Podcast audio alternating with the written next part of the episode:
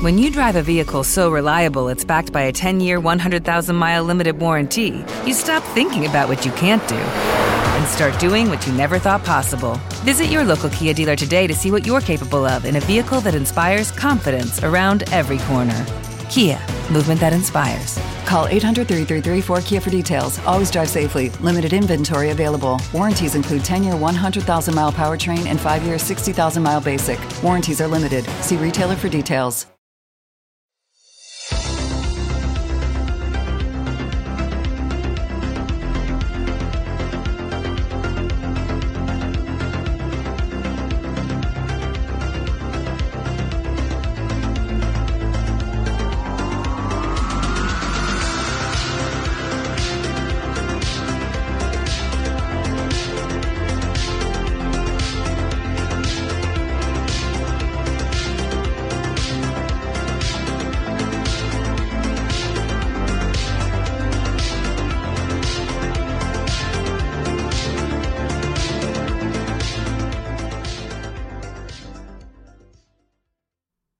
A todos, muy buenas, ¿qué tal? ¿Cómo estáis?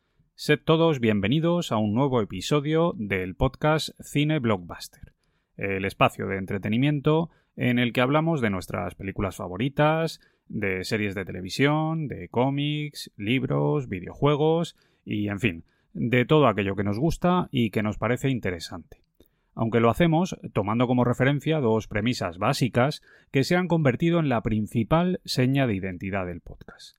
La brevedad y la información de calidad. Esto es lo que ofrecemos y esto es precisamente lo que nos diferencia de otros podcasts.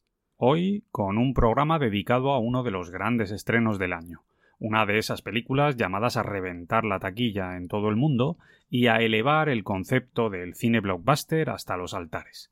Me refiero, por supuesto, a Avatar, El sentido del agua, la última película del maestro James Cameron.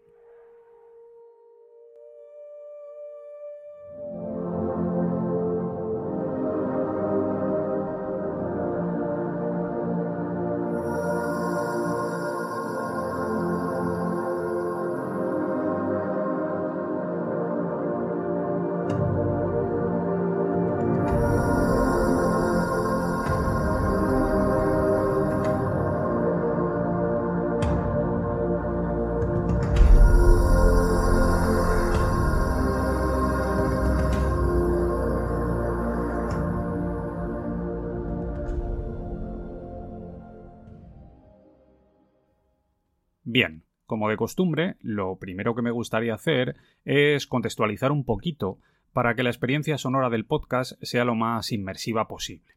Y para ello vamos a hacer un pequeño repaso a los títulos más significativos que hemos tenido en cartelera en este 2022 que acabamos de dejar atrás. Un año marcado por la lenta y paulatina recuperación del mercado cinematográfico global, tras los desastrosos efectos provocados por la pandemia del COVID-19. Para hacerlo, vamos a seguir un orden estrictamente cronológico, y por tanto vamos a viajar hasta enero de 2022 para empezar con una de las grandes decepciones del año. Me refiero a Agentes 355, una peli de espías que tenía un reparto muy llamativo formado por Jessica Chastain, Penélope Cruz, Lupita Nyong'o y Sebastian Stan, y que era una superproducción con 75 millones de presupuesto que se pegó un revolcón espectacular en taquilla, recaudando apenas 18 millones en todo el mundo. El siguiente título del que voy a hablaros es Scream 5, la secuela tardía del clásico de terror de los 90 que llegó a mediados de enero y que trató de dar un nuevo impulso a la franquicia con una película que mezclaba a los viejos conocidos de la película antigua como Nave Campbell, Courtney Cox o David Arquette, con nuevas incorporaciones como las de Gina Ortega, Jack White o Dylan Minetti. Scream tuvo un presupuesto de 24 millones y terminó consiguiendo una gran rentabilidad, alcanzando una recaudación global de 138 millones. De aquí saltamos a febrero, con otros cuantos estrenos que pasaron sin pena ni gloria por la cartelera. Jackass Forever, Moonfall o Muerte en el Nilo. Todas ellas en general bastante decepcionantes. El único título que logró captar la atención del público en este segundo mes del año fue Uncharted, la película basada en el videojuego de PlayStation que tenía a Tom Holland como protagonista y que, sin ser nada del otro mundo, la verdad, al menos consiguió una buena taquilla internacional con una recaudación total de 400 millones en todo el mundo. El mes de marzo siguió una tónica bastante similar, con estrenos como La ciudad perdida o La curiosa y muy recomendable, todo en todas partes al mismo tiempo. Aunque, sin duda, el gran estreno de ese mes fue el de The Batman, la película dirigida por Matt Reeves que se salía del universo cinematográfico compartido de DC Comics y que contó con Robert Pattinson como protagonista, acompañado en esta ocasión por Zoe Kravitz, Paul Dano, Jeffrey Wright, John Turturro, Colin Farrell y Andy Serkis. The Batman tuvo un rendimiento espectacular en taquilla, con más de 700 millones en todo el mundo, y además ofreció una visión muy particular del personaje, plagada de oscuridad, tortura psicológica y con una fotografía impresionante que se alejaba mucho del modelo que ha estado siguiendo DC en los últimos años. Ahora seguimos avanzando en nuestro repaso a las películas de 2022 y esto nos lleva hasta abril, concretamente hasta el estreno de Morbius, el proyecto de Sony con el que trató de ampliar su universo cinematográfico propio y que contó con Jared Leto como protagonista. Sin duda es una de las películas más decepcionantes del año. Morbius tuvo 75 millones de presupuesto y únicamente recaudó 162 millones en todo el mundo, que vinieron acompañados de malísimas críticas. El resto del mes la verdad es que tampoco fue precisamente para tirar cohetes. Tuvimos estrenos como los de Ambulance, la peli de Michael Bay, que no estaba nada mal, pero que se pegó otro revolcón tremendo en taquilla, o El hombre del norte, que también salió bastante escaldada en taquilla, aunque al menos consiguió buenas críticas.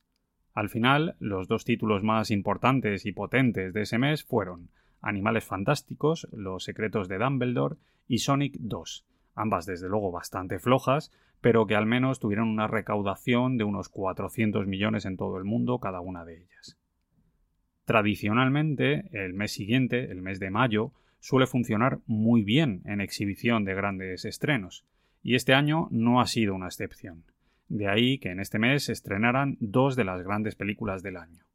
Doctor Extraño en el multiverso de la locura, con la que San Raimi regresaba al mundo de los superhéroes y con la que consiguió 950 millones de recaudación a nivel mundial, y sobre todo Top Gun Maverick, la secuela del clásico de los 80, protagonizada de nuevo por Tom Cruise, que retrasó su estreno varias veces debido al COVID y que finalmente se estrenó en este mes de mayo de 2022, consiguiendo unas críticas excelentes y unas cifras realmente abrumadoras en taquilla.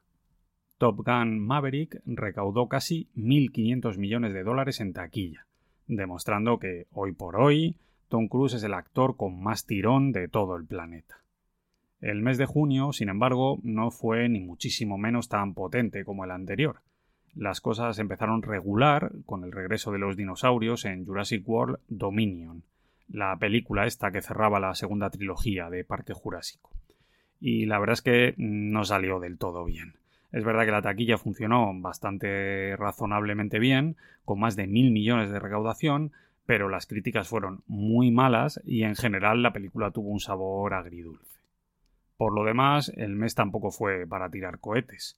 La peli sobre Buzz Lightyear se pegó un buen tropezón en taquilla. Elvis tuvo muy buenas críticas, pero no recaudó lo que se esperaba. Y solo se salva de la quema la inesperada Black Phone, una cinta de terror protagonizada por Ethan Hawke, que consiguió unos números muy buenos y que conectó muy bien con el público. El mes de julio siguió con un ritmo bastante parecido al anterior. Primero llegó la peli de los Minions, El origen de Gru, que era otra aventura loquísima de los bichitos estos que a mí personalmente me hacen mucha gracia y que volvió a funcionar fenomenal con más de 900 millones de recaudación en todo el mundo. Después llegó Thor, Love and Thunder, que era la cuarta película de Chris Hemsworth como el dios del trueno, en la que Disney apostaba de nuevo por repetir la fórmula del humor facilón este de Taika Waititi, y bueno, pues la verdad es que Love and Thunder tenía cosas buenas, como el regreso de Natalie Portman o la incorporación de Christian Bale, Sin embargo, a mí la peli me resultó un poco cargante y la taquilla la verdad es que tampoco estuvo a la altura de lo esperado, con solo 700 millones de recaudación. Una cifra que estaría muy bien para cualquier otra película, pero que tratándose de una superproducción de Marvel resulta un tanto decepcionante. Después llegaron Nope, la nueva propuesta de Jordan Peele, y DC Liga de Supermascotas, otra peli de animación. Ambas funcionaron razonablemente bien, pero no consiguieron un respaldo demasiado entusiasta del público. Y así llegamos hasta el mes de agosto, donde los grandes estrenos la verdad es que brillaron por su ausencia. Ese mes únicamente tuvimos un gran lanzamiento, el de Bullet Train, la peli de acción adrenalínica protagonizada por Brad Pitt, que sumó una recaudación de 250 millones en todo el mundo. Por lo demás, nada. De hecho, lo más destacable del mes fue el reestreno de ET el extraterrestre, la mítica peli de Spielberg que volvió a los cines 40 años después de su estreno original y que volvió a conseguir unas cifras muy meritorias. Y si agosto fue muy plano, ¿qué os voy a decir de septiembre que solo tuvo un estreno importante? El de Smile, la peli de terror dirigida por Parker Finn, que sin hacer demasiado ruido consiguió unos estupendos 250 millones de recaudación en todo el mundo. Por lo demás, nada, únicamente un relanzamiento, en este caso el de Avatar, la peli de 2009 que volvía a los cines para ir preparando a los espectadores de cara al estreno de la secuela de la saga que llegaría a finales de año. ¿Y octubre qué tal? Pues más o menos igual dos estrenos muy decepcionantes, en este caso Amsterdam y Halloween el final, que apenas consiguieron repercusión. Y después la esperadísima Black Adam, que venía para comerse el mundo y para resucitar el universo de DC Comics y que, tras conseguir unos números muy decepcionantes en taquilla, ha terminado por dar la puntilla a una franquicia que, no nos engañemos, llevaba unos años agonizante. Una auténtica pena, desde luego, pero ha sido un desenlace tristemente previsible. Y bueno, noviembre tampoco ha mejorado mucho. En todo el mes solo puedo destacar el estreno de Wakanda Forever, la secuela de Black Panther, que tenía la difícil misión de tratar de revitalizar la franquicia tras la muerte de su protagonista, el actor Chadwick Boseman. Y la verdad es que lo han intentado, de hecho han puesto toda la carne en el asador, pero el resultado no ha terminado de conectar con el público y se han tenido que conformar con 800 millones de recaudación, unas cifras que están muy por debajo de lo que consiguió la primera película en 2018. Por lo demás, pues poca cosa. Básicamente todo procedente de plataformas de streaming, en este caso El Pinocho de Guillermo del Toro o El Misterio de Glass Onion, dos películas que han funcionado bien en plataformas, pero que en cines tuvieron una andadura apenas anecdótica. Y para terminar el año nos plantamos en el mes de diciembre, un mes que suele ser muy potente y que sin embargo en este año ha venido un tanto descafeinado. De hecho, el único estreno importante ha sido precisamente el de Avatar, el sentido del agua, la peli de la que voy a hablaros ahora y que de momento está batiendo récords de recaudación.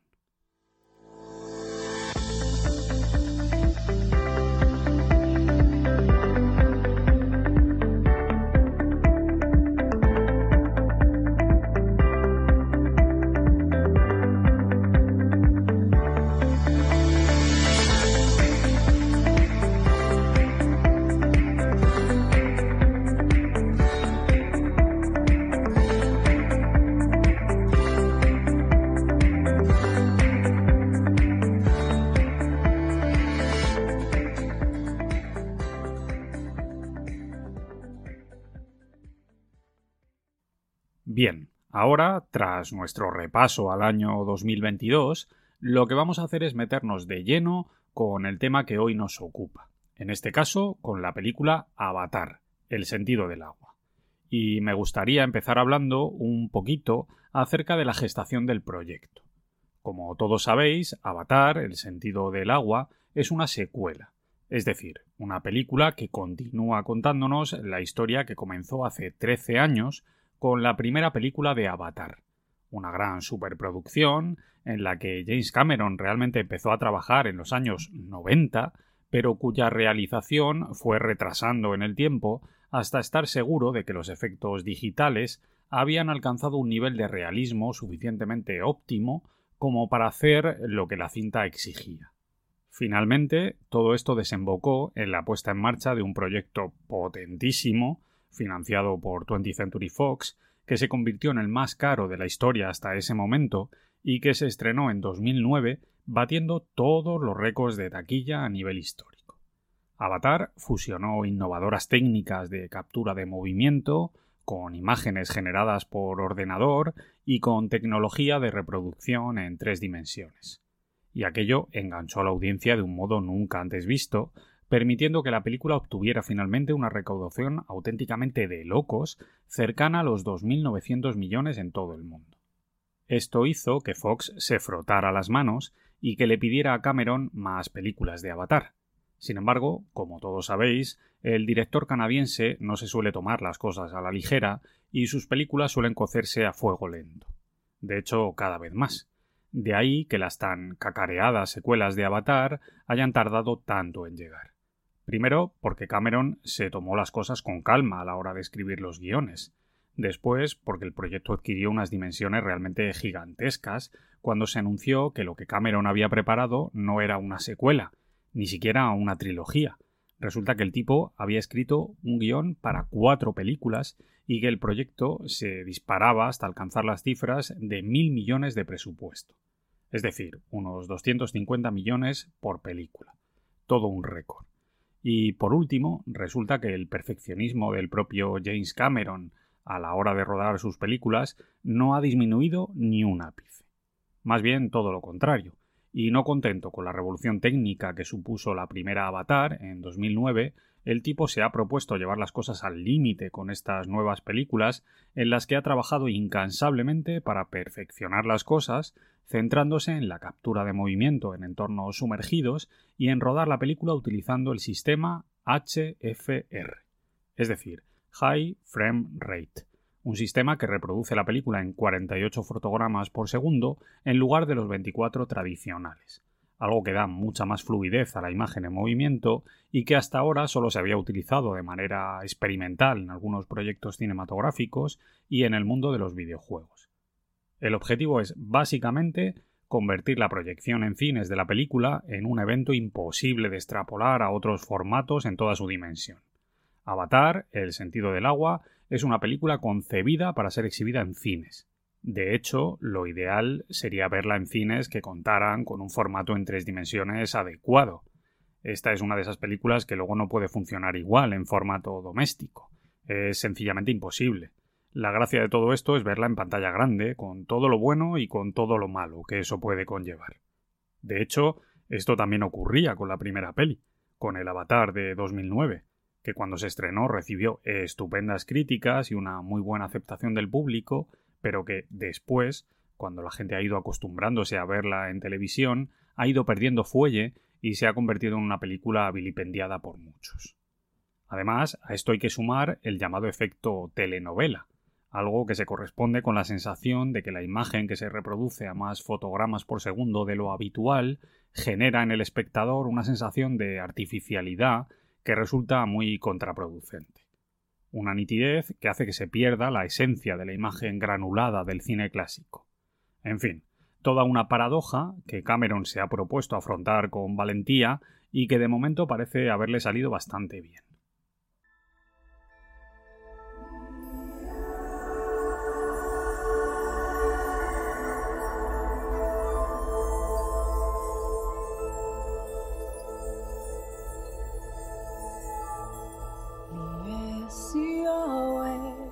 nete amor, naumasa nokur me fawe. Atantinga molunga mi patireiti mi paitanti la uno.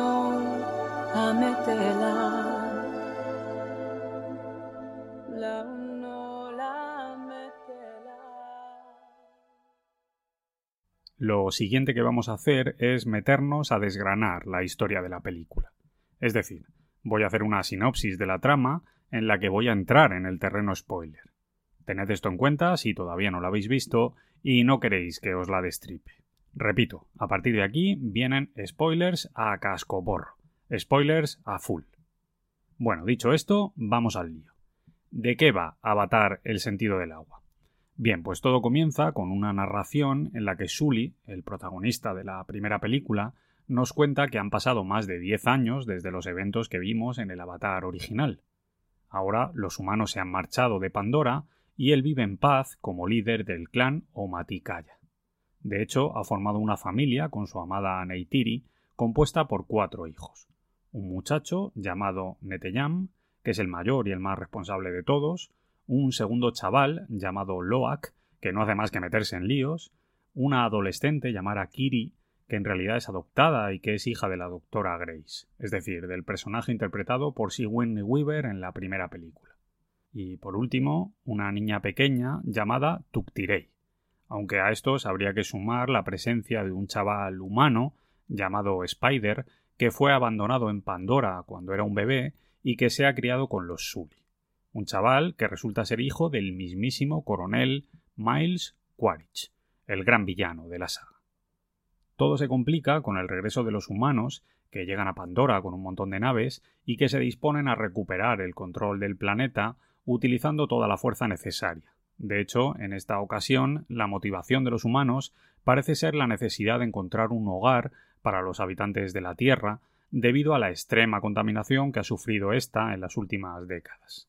Y para hacerlo despliegan un gran ejército, un montón de drones constructores y también una escuadra de soldados de élite formada por unos curiosos navis recombinantes, es decir, cuerpos navis azules que han sido creados en base a la recombinación de ADN humano y en los que se han insertado los recuerdos y la personalidad de los donantes originales.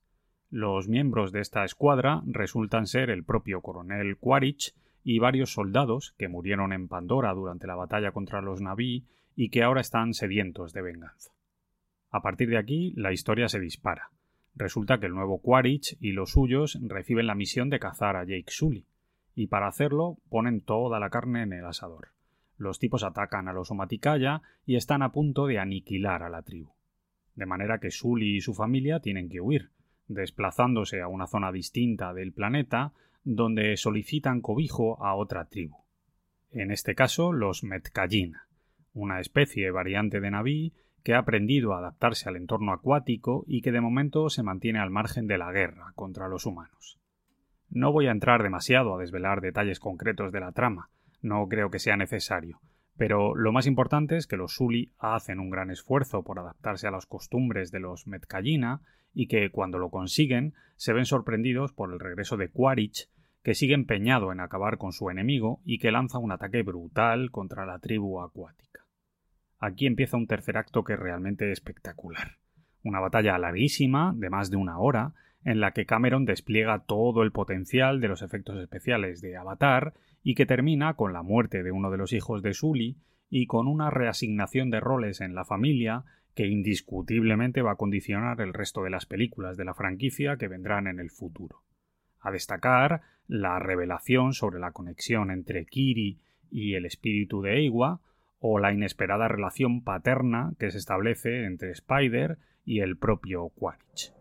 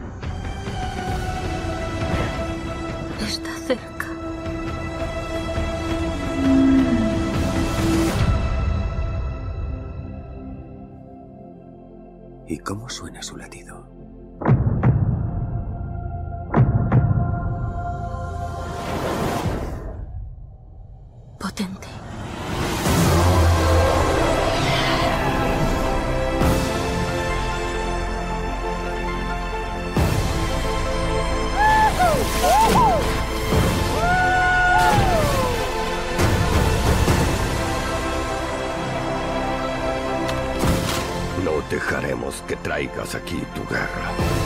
Un marginado. Solo ven eso. Yo te veo.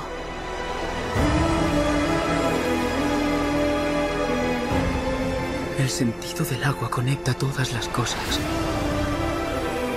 Antes de nacer. Y después de la muerte. ¡Este es nuestro hogar! Te necesito conmigo. Y necesito que seas fuerte.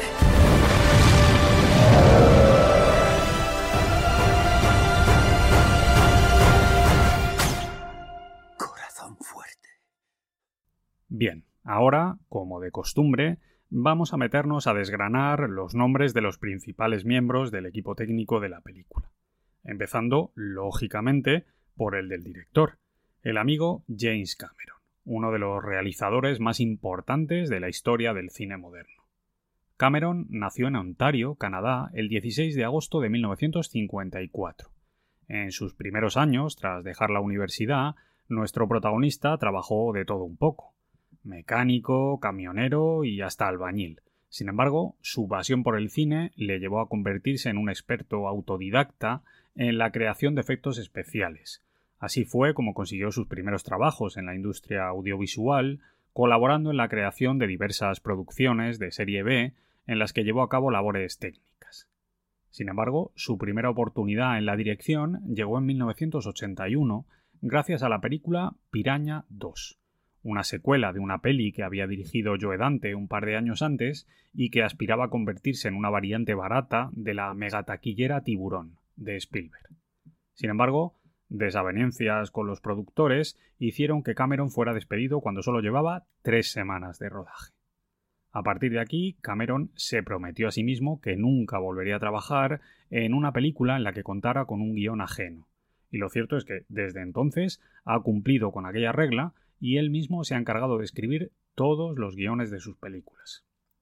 Su siguiente proyecto fue Terminator, una producción que nació como serie B debido a su escasísimo presupuesto, pero que se convirtió en una de las grandes sorpresas de 1984, consiguiendo una recaudación espectacular y unas muy buenas críticas. Y aquello lanzó definitivamente la carrera de Cameron y le permitió acceder a proyectos mucho más ambiciosos. Desde entonces su filmografía está llena de títulos legendarios como Aliens el regreso, Abyss, Terminator 2 el juicio final, Mentiras arriesgadas, Titanic o las dos películas de Avatar, además de varios documentales y de la producción de la serie Dark Angel y de la película Alita, Ángel de combate. Con respecto al reparto, bueno, pues el primer nombre que a todos se nos viene a la cabeza al hablar de Avatar, lógicamente, es el de Sam Worthington, un actor nacido en Inglaterra, aunque con nacionalidad australiana, que tuvo un inicio de carrera realmente espectacular, apareciendo en un montón de proyectos potentísimos como Terminator Salvation, Avatar, Furia de Titanes, Everest, hasta El último hombre o la serie de televisión Manhunt, una bomber. Pero que después no ha conseguido mantenerse en la cresta de la ola y que lleva unos años bastante desaparecido. Únicamente le hemos visto en pelis menores como Fractura o Nueve balas. Sin embargo, en este año 2022, James Cameron le ha dado una nueva oportunidad al convertirle de nuevo en protagonista de Avatar, El sentido del agua, donde retoma el papel del famoso Jake Sully. Junto a él, en el reparto, tenemos a otro de los rostros habituales en las superproducciones hollywoodienses de la última década, en este caso, la bellísima Zoe Saldaña una actriz nacida en Nueva Jersey en 1978 y a la que hemos podido ver en Piratas del Caribe, en La Terminal, en la trilogía de Star Trek de JJ Abrams, en Avatar y hasta en el UCM, donde ha dado vida a Gamora en las pelis de los Guardianes de la Galaxia. Por otra parte, en el reparto de Avatar, El sentido del agua, tenemos a dos veteranas de auténtico lujo asumiendo papeles menores. Por un lado, nos encontramos con el regreso de la mítica Sigourney Weaver, que vuelve a la franquicia de una manera bastante sorprendente y misteriosa. Para hablar de esta mujer no hace falta muchas presentaciones. Hablamos de la protagonista de pelis mega conocidas como El año que vivimos peligrosamente, Los cazafantasmas, Gorilas en la niebla, Armas de mujer, La muerte y la doncella, Copycat, La tormenta de hielo, El bosque, Avatar, Luces rojas o Un monstruo viene a verme. Aunque, lógicamente, su papel más recordado siempre será el de la inolvidable teniente Ellen Ripley, en la saga Alien, uno de los mejores personajes de toda la historia del cine. Y la otra actriz veterana de la que os hablaba antes es la también famosísima y respetadísima Kate Winslet, una intérprete británica nacida en 1975, pero que tiene a sus espaldas una carrera larguísima y repleta de éxitos como Criaturas Celestiales, Sentido y Sensibilidad, Hamlet, Titanic, La vida de David Gale, Descubriendo Nunca Jamás, Olvídate de mí, Revolutionary Road, El Lector, Contagio, la saga Divergente o Belleza Oculta. A lo largo de los años, Winslet ha conseguido un montón de premios, entre ellos un Oscar por su papel en El Lector y cinco Globos de Oro, además de un montón de nominaciones y de reconocimientos en diferentes festivales. Y para terminar con el reparto, ya solo nos queda hablar de Stephen Lang, un actor neoyorquino, nacido en 1952, al que hemos podido ver en películas como Conspiración en la Sombra, En Tierra Peligrosa 2, Detox, El Ojo Asesino, Los hombres que miraban fijamente a las cabras, Enemigos Públicos, también en Conan el Bárbaro, la peli esta de Jason Momoa, en Hostiles y en la saga No Respires, aunque su papel más conocido, claro, siempre será el del coronel Miles Quaritch en la franquicia Avatar. Y antes de cerrar este bloque, me gustaría hacer un último apunte, y es que, históricamente, el encargado de crear las bandas sonoras de las películas de James Cameron siempre ha sido el compositor James Horner, al menos en las últimas y grandes superproducciones. Un hombre con una trayectoria larguísima en la que, además de las pelis de Cameron, también fue creador de la música de pelis míticas como Star Trek II, La ira de Khan, Límite 48 horas, Krull, Kokum, Comando, En el nombre de la rosa, El trueno azul, Juego de patriotas, El informe pelícano, Leyendas de pasión, Apolo 13, Braveheart, Jumanji, Deep Impact, La Máscara del Zorro o Una mente maravillosa. Sin embargo, tras su fallecimiento en 2015, Cameron se vio obligado a buscar un nuevo compositor, y en esta ocasión el elegido ha sido Simon Frankel, un hombre que ha compuesto canciones para gente como Michael Jackson, Celine Dion, Whitney Houston o Madonna, y que además ha colaborado en la creación de varias bandas sonoras para el cine, en la faceta de productor y arreglista. Hablamos de bandas sonoras míticas como Bailando con Lobos, Chaplin, El guardaespaldas o Seven, además de colaborar con el propio Horner en la creación de la música de Titanic y de Avatar. De ahí que Cameron haya decidido apostar por él para darle continuidad al trabajo de Horner al frente de la banda sonora de la franquicia en Avatar, el sentido del agua.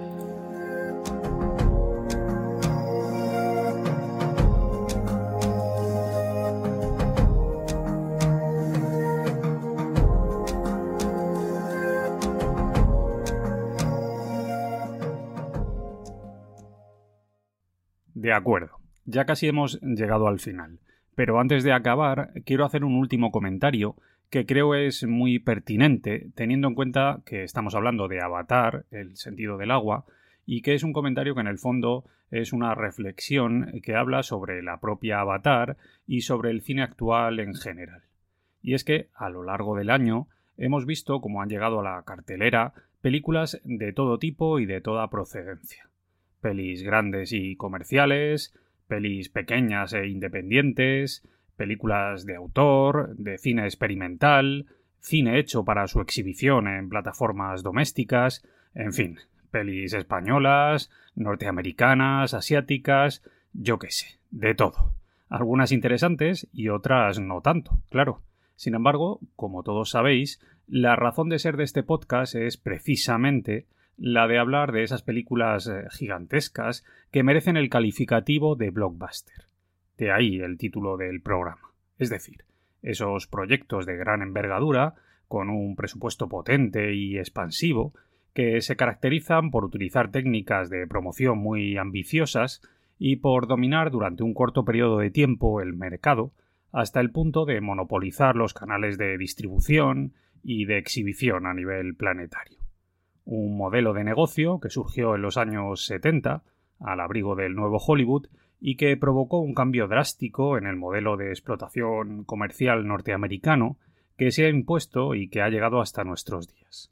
Sin embargo, este concepto, que empezó de manera ejemplar con los estrenos de pelis como Tiburón o Star Wars en los años 70, se ha ido desdibujando con el paso del tiempo y hoy en día muchas de las películas que llegan a la cartelera, anunciadas como grandes blockbusters, en el fondo no son más que productos sin alma, que la industria norteamericana hace como churros y que no consiguen conectar con el público como se espera de ellos. Películas perfectamente olvidables, que pese a su enorme tamaño, no consiguen perdurar en la memoria de la gente. Este mismo año, sin ir más lejos, hemos tenido varios ejemplos de esto que os digo. Sin embargo, Avatar es otra cosa. Avatar, con todos sus defectos y virtudes, sí que es un verdadero blockbuster. Una película gigantesca, hecha para conseguir grandes cosas, que nace con la vocación de convertirse en un verdadero evento sociocultural. Algo prácticamente único. Algo que ocurre una vez cada muchísimos años cuando se alinean los astros y Hollywood pone toda la carne en el asador para lanzar uno de sus productos al mercado utilizando toda la potencia de su mercadotecnia. Hablamos de una película espectáculo, una experiencia sensorial que ha sido concebida para su exhibición en cines y que tiene la misión de convertirse en la gran película del año, probablemente en la gran película del lustro, algo gigantesco que deje su huella en la historia del séptimo arte. Y cuando digo esto, no me refiero a que Avatar sea una película excelente. No es eso. No hablo de su calidad. Ni siquiera digo que esta deba ser una cinta que guste a la mayoría de la gente que va a verla al cine. Me refiero a que es una propuesta potentísima. Una locura que ha costado una pasta indecente, que está muy por encima de la media en cuanto a proporciones y que Cameron ha puesto a nuestra disposición para que podamos disfrutarla en cines y en toda su dimensión.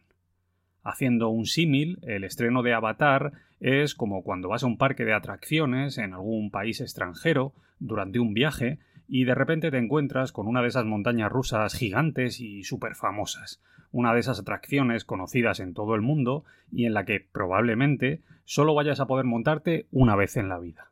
¿Cómo no lo vas a hacer? ¿Cómo no lo vas a probar aunque solo sea una vez? Luego, la atracción podrá gustarte o no, pero tú, al menos, habrás probado la experiencia. Es algo que vas a llevarte contigo ya para el resto de tu vida. Después, al volver a casa, podrás montarte otra vez en el parque de atracciones de tu ciudad, claro, o podrás meterte en YouTube y ver simulaciones en vídeo. Todo eso lo vas a poder hacer cuando quieras. Sin embargo, la experiencia de montarte en esa supermontaña rusa solo la vas a poder disfrutar una vez en la vida. Y eso es precisamente lo que está pasando con Avatar, el sentido del agua. O al menos así es como yo lo veo. La peli va a estar unas semanas en cartelera, puede que unos meses, si sigue funcionando bien, pero después desaparecerá de los cines y lo único que nos quedará es verla en televisión. Y eso, amigos y amigas, no es lo mismo. Eso está claro. Del mismo modo que no es lo mismo ver pelis como Tiburón, Star Wars, Parque Jurásico, Titanic, Matrix, El Señor de los Anillos o Vengadores en Game en cine que en televisión. No es lo mismo, y Avatar el sentido del agua está a ese nivel. Repito, no en cuanto a calidad, ¿eh? Eso ya es una cuestión de gustos. Habrá gente a la que le guste la peli y habrá gente a la que no le guste, eso está claro. Pero sí en cuanto a espectacularidad y a grandiosidad de la propuesta. Y por eso, desde aquí, desde mi humilde posición al frente del podcast Cine Blockbuster, yo os animo a que vayáis al cine a ver la peli. De hecho, os animo a que vayáis a verla a un buen cine en tres dimensiones. Y os lo dice alguien a quien no le gusta ver pelis con esas horrorosas gafas puestas que resultan tan incómodas. Pero es que, en este caso, merece la pena probar y disfrutar de la experiencia. Esa es la clave. Por lo demás, bueno, pues como todos sabéis, Avatar, El sentido del agua, se estrenó el 16 de diciembre, y lo hizo rodeada de una gran expectación y de las predicciones apocalípticas de muchos analistas que creían que la película iba a ser uno de los grandes fracasos de la historia del cine. De hecho, tras los primeros días de exhibición, cuando se publicaron los primeros datos de recaudación, hubo quien se precipitó asegurando que la película había patinado y que los datos eran terriblemente decepcionantes. No obstante, el tiempo está poniendo las cosas en su sitio y Avatar, el sentido del agua, como cabía esperar, se está convirtiendo en un negocio redondo para 20th Century Fox. De hecho, a día de hoy, cuando estoy grabando este programa, la película lleva dos semanas en cartelera y ya ha rebasado los mil millones de recaudación en taquilla a nivel mundial. Una cifra que, indiscutiblemente, va a seguir creciendo y que nadie puede prever hasta dónde llegará. Y eso que la peli se ha estrenado en pleno temporal en Estados Unidos, que está haciendo que muchos cines estén cerrados y que la gente esté encerrada en su casa. No olvidemos que Estados Unidos es el principal mercado a nivel cinematográfico de todo el planeta. Una película suele recaudar solo en Estados Unidos lo mismo que en todo el resto del mundo junto. Por tanto, a estas alturas es muy probable que la cinta se convierta en la película más taquillera del año, superando a Top Gun Maverick, y que las cifras totales sean otra vez brutales. Eso a pesar de su larga duración, de las críticas contra James Cameron, contra el diseño de las criaturas azules y de todo lo demás. Y esto demuestra, una vez más, que James Cameron será lo que sea. De hecho, el tipo no le cae particularmente bien a nadie. Sin embargo, de cine comercial sabe un rato. Hoy por hoy no hay ningún director en el mundo que pueda competir con él haciendo este tipo de películas.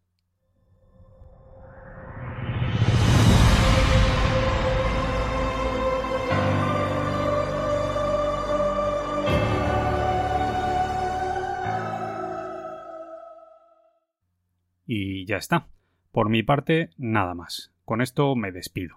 Pero antes de marcharme, quiero recordaros que si os ha gustado el contenido del programa, Podéis seguirme en iVoox, en Spotify y en el resto de plataformas. También en redes sociales a través de Twitter y de Instagram. Nos vemos muy pronto, amigos. Un abrazo muy fuerte para todos y feliz 2023.